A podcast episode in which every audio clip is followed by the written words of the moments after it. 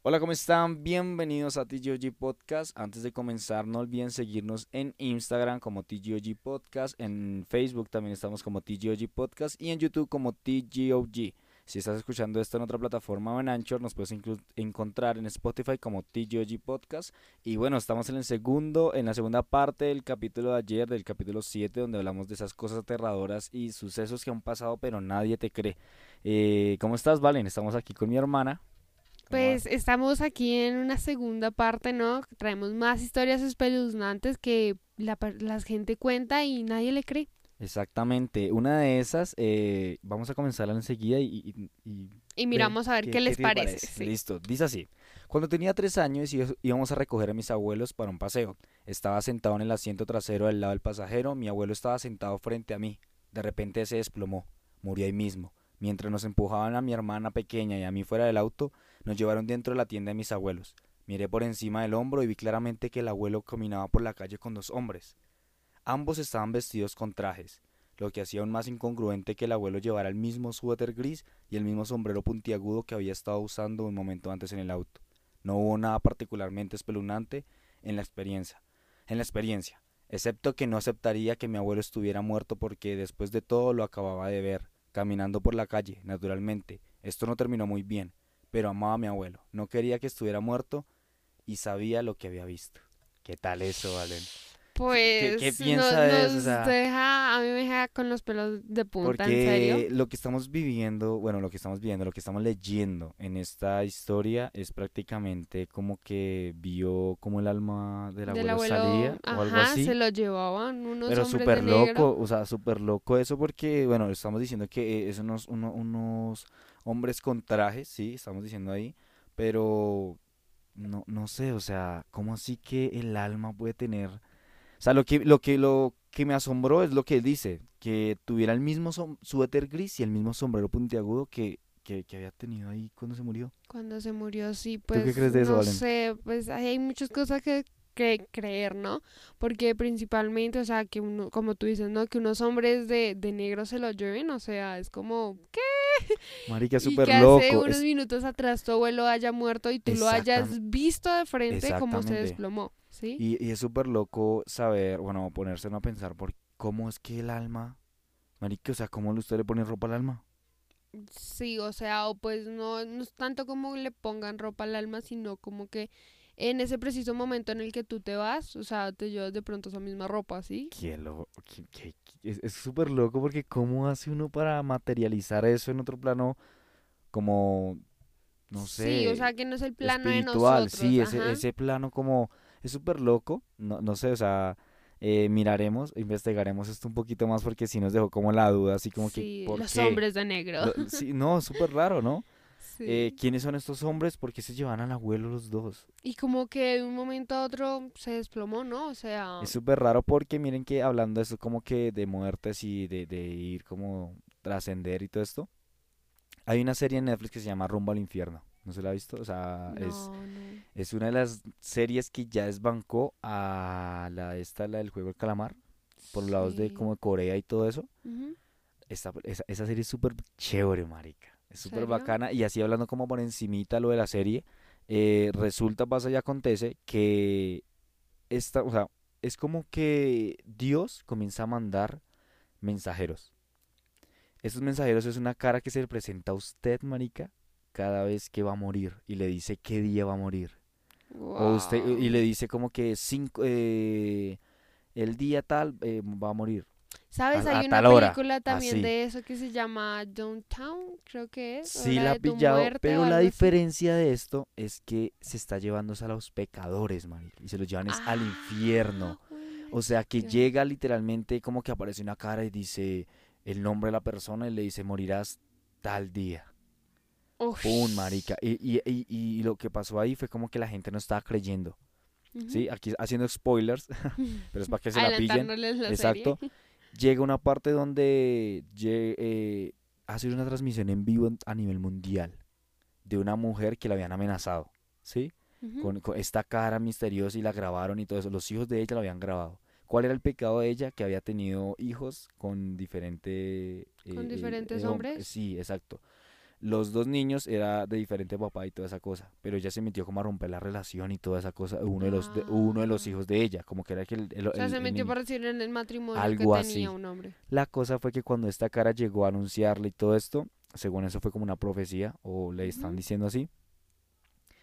Y bueno, los, los medios de comunicación, hay gente como VIP que se pone como máscaras y llegan a ver el evento así como de, la nada, pero súper ejecutivos, así como... De plata. A, lo, a lo pues. juego el calamar, se pillado los VIP que eh, así talmente, tal cual. Y pasa lo que tenía que pasar. Salen monstruos de la nada, marica. Se abre un portal y salen monstruos, como tres monstruos, parce. La cosa es que este monstruo agarra a la persona y la encendía a golpes, marica. La, la comienzan a pegar contra el piso, la estallan, se rompe. La, gente, la persona en ese momento grita y ya, una, ya cuando la persona está muerta y la tienen ahí en el piso así como toda sangrada, tan, todo eso, comienzan a, coger la mano así y a quitarle esa chispa divina, weón, como el alma, llevarse en el alma. Y ese es el castigo de ir al infierno. Sí, después de la nada, después de la si les da miedo este tipo de cosas, no la vean entonces. no, después de la nada, de la nada, eh, llegan los monstruos y comienzan a correr y se le mandan como al frente, o sea, como por donde están los VIP mirando, pero abren un portal y se teletransportan, marica. O sea, no los pueden tocar. No, marica, nada, ni, ni con balas ni nada, nada, nada, nada, nada, literalmente. Y la gente está, o sea, como que la policía está investigando eso. Y, y lo, que, lo, lo, lo, más loco ahí es que hay una septa que está hablando de esto. Hay, hay, un pelado que está hablando hace 20 años de eso. Nadie le ponía cuidado. Hasta que el pelado ya comenzó a darse cuenta de que lo que estaba pasando y que realmente esto no lo puede controlar nadie, solamente son obras de Dios, porque literal, marica, ahora es, y es como un espejo, marica. Pero, o sea, es un espejo que tú no ves. Pero, pero ellos traspasan, fun, fun, ah, fun. Cuando ellos terminan con la víctima, hacen eso y se van. Los tres, o sea, son tres que pero es que es súper loco. Y, y, no, tienen que verse la verdad, es solamente un capítulo, faltan muchísimo más. esos tres monstruos? Esa es la cosa, de por qué ah, ellos, ¿sí me entiendes? Pero son como unos mensajeros que están envueltos como en sombras, pero más o menos son como así la forma de Hulk. Haz de cuenta como Hulk, pero calavera con sombras así. Y cada vez que se mueve. hablamos de sombras también. Es súper loco. Súper, súper loco. Y no, bueno, ya, o sea, de, pasamos de esta historia. Exacto, ya no le hacemos spoiler. Y seguimos eh, para la otra. Entonces, eh, no sé, Valen, ¿tú la quieres leer o la leo yo? No, yo creo que la leo yo para que, que, mejor. para que podamos ver. Escuchar, listo. Dice así. Cuando crecía no podía evitar sentir que alguien me observaba. Algunos días podría sentir que una mano fría que me tocaba el hombro, a veces incluso una presión como si alguien se apoyara en él. Otras veces me despertaba en mitad de la noche. Cuando era adolescente estaba ayudando a mi padre a remodelar nuestra casa y encontramos un lugar en una habitación, en mi habitación, donde alguien murió y se descompuso. Nos dimos cuenta porque había una sección de la tabla del suelo debajo de la alfombra que estaba completamente reemplazada por tablas diferentes en el centro de la habitación. Tenía unos seis pies de largo por cuatro de ancho. La guinda del pastel o la cereza del pastel fue cuando encontramos una nota escondida dentro de la pared que decía, me ha pegado pero no pasa nada, todavía le quiero. Wow. o sea, marica, o sea, imagínese usted pasar a una casa y que Eso, a mí realmente me da pánico. Marica, que en su habitación hayan enterrado un muerto, para si usted no sepa, en la pared. Imagínese, o sea, mm, o sea, he visto tantas películas que pasan esto que ya hasta me traumé.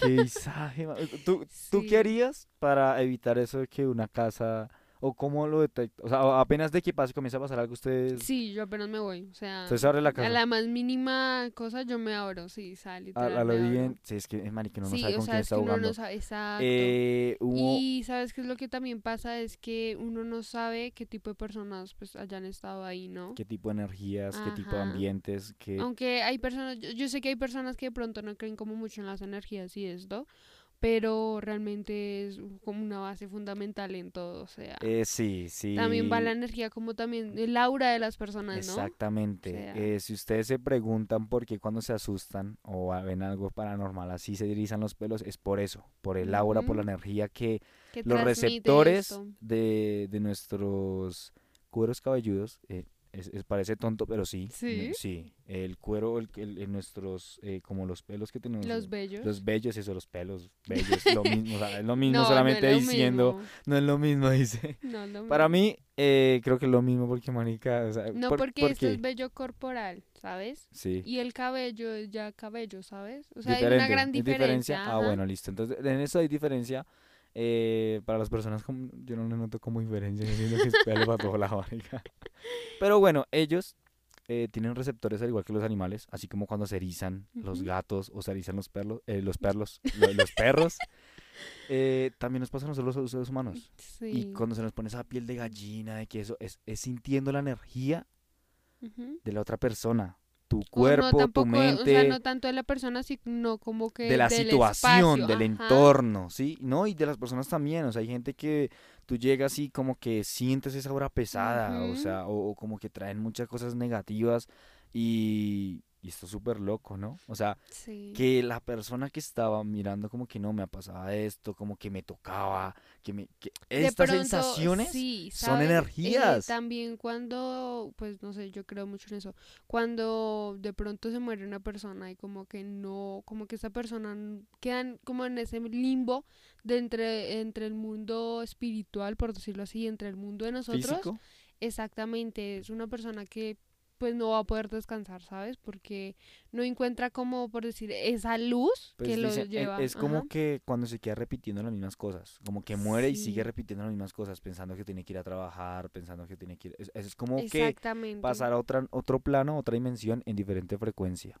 Algo así. Algo así. Y yo creo que esta persona lo que lo estaba como que, creo que más o menos que es como una chica, ¿no? Eh, deduzco, no sé, eh, como que se sentía así como que la estaba tocando o algo así. Es como que estaba, como que este espíritu estaba como tratando de reconocer a esta persona, pues porque, o sea, imagínate tú, o sea, imagínense que ustedes mueran en una habitación, ¿no? Y no se sabe que realmente cómo murió Yo creo, yo creo, yo creo que la persona la mataron. Sí, exactamente. Y la enterraron ahí. Pero esa persona que, la, la enterraron, sino como que lo dejaron como mismo y dice que lo dejaron a descomponer ahí. Y ya cuando se descompuso, porque no sé cuánto tarda un ser humano en descomponerse así. Súper loco, ya te tiré el dato ahí, ya te tiré el dato. Ah, no se sabe, o sea, sí, no sé cuánto se tarda como que en descomponer, ¿no?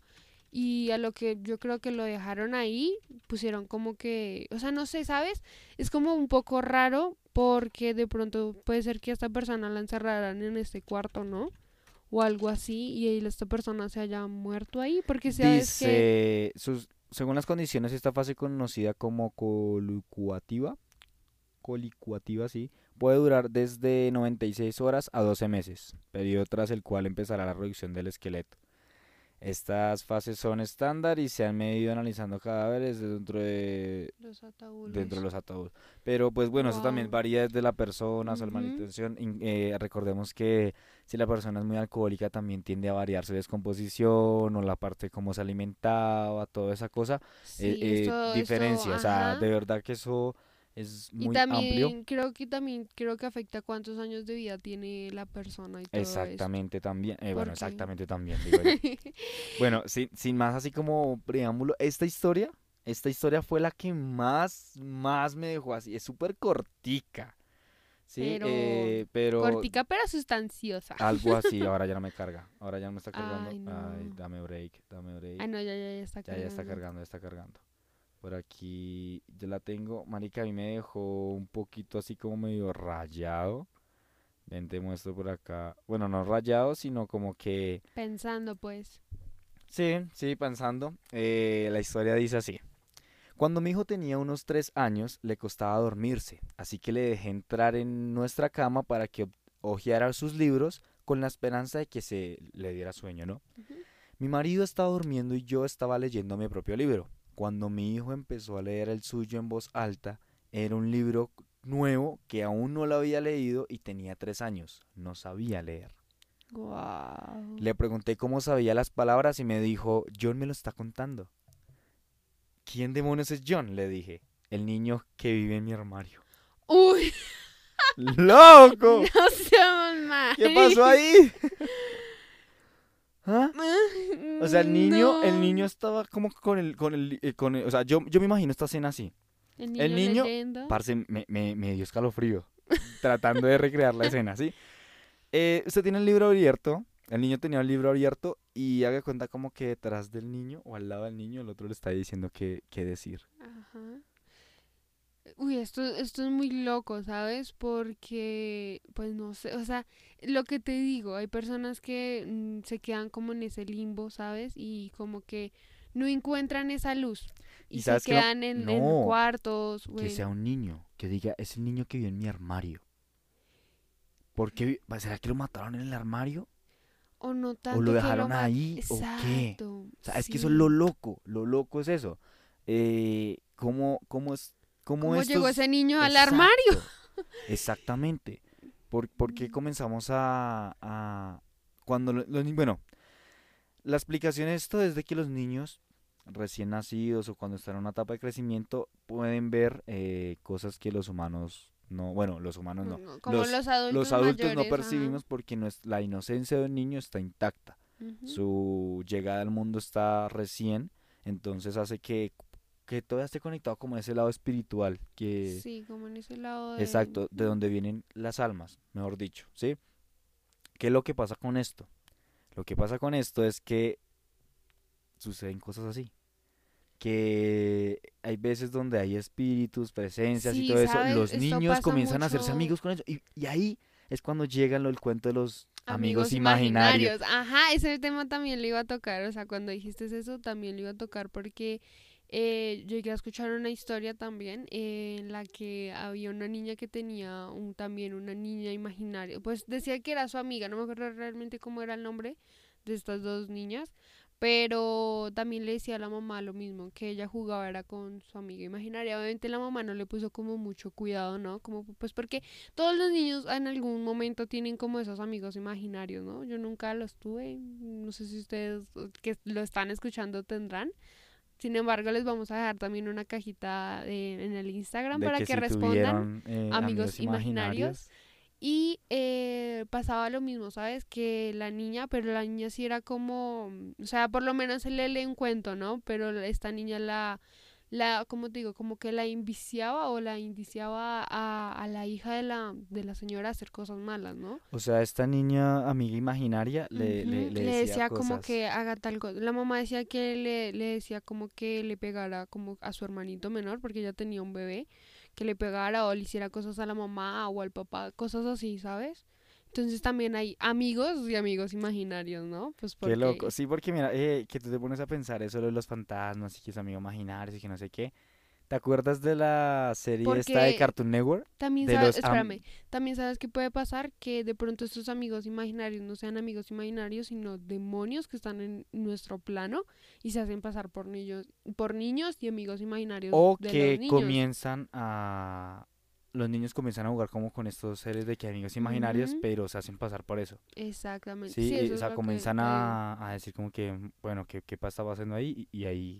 Y los comienzan a, influenciar Pero mira que es algo loco, es algo loco porque hay un estudio de esto de los amigos imaginarios que dicen que cada vez que tú comienzas a crear un amigo imaginario sí. y, y tú comienzas a personificar ese amigo imaginario, han sucedido casos de que las cosas comienzan a cambiarse de, de, sitio o que este amigo como que dejas de hablar. es como cuando los duendes de que si tú dejas de hacerle eso, a mí me da pánico. no has visto eso no no has visto eso de, las mm, monedas lo de los gnomos y las monedas de los duendes que si no no no no los tienes como dándoles ciertas cosas, ellos se molestan y... sí, eso, eso es cosa fea, ¿sabes? Manejar el tema de... Eso, esa no, más, no es cosa como fea, sino como respeto que yo le tengo.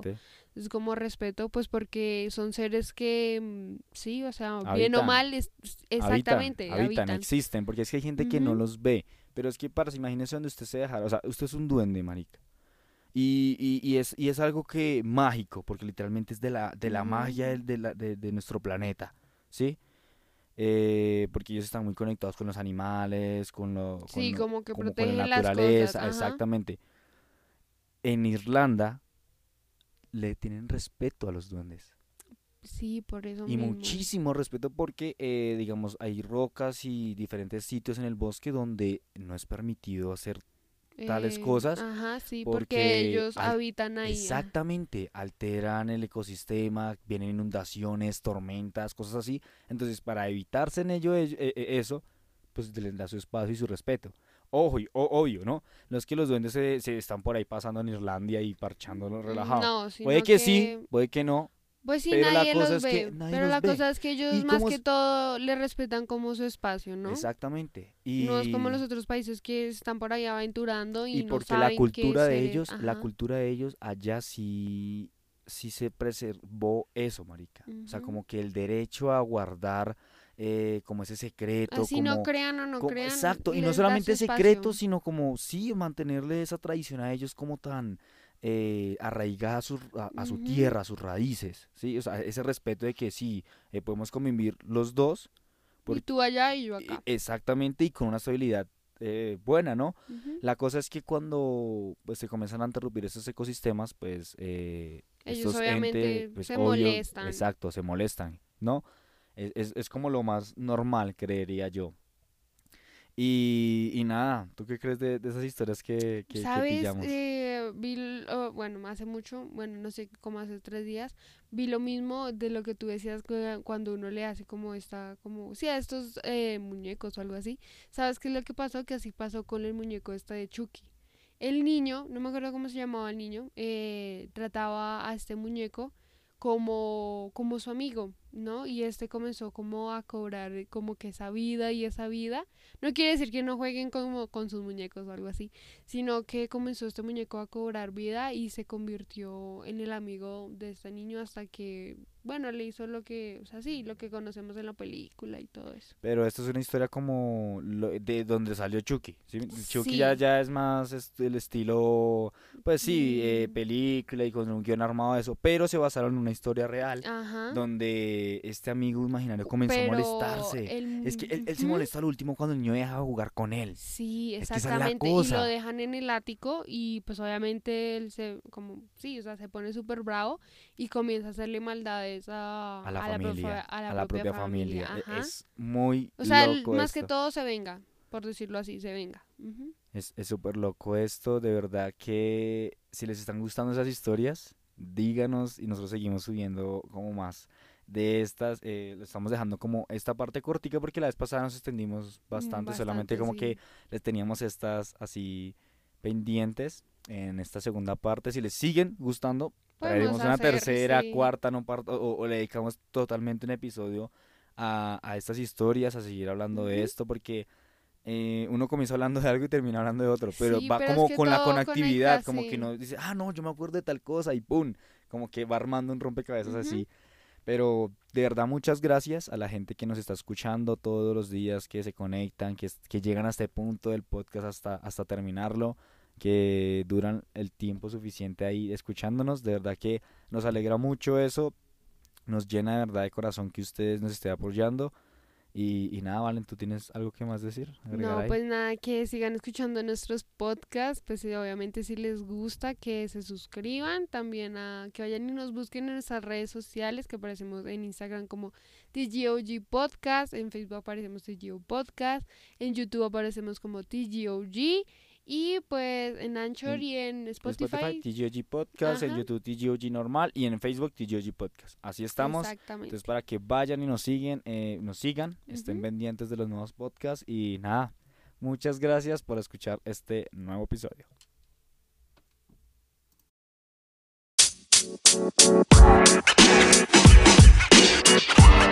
You know, man. You know, man. You know, man.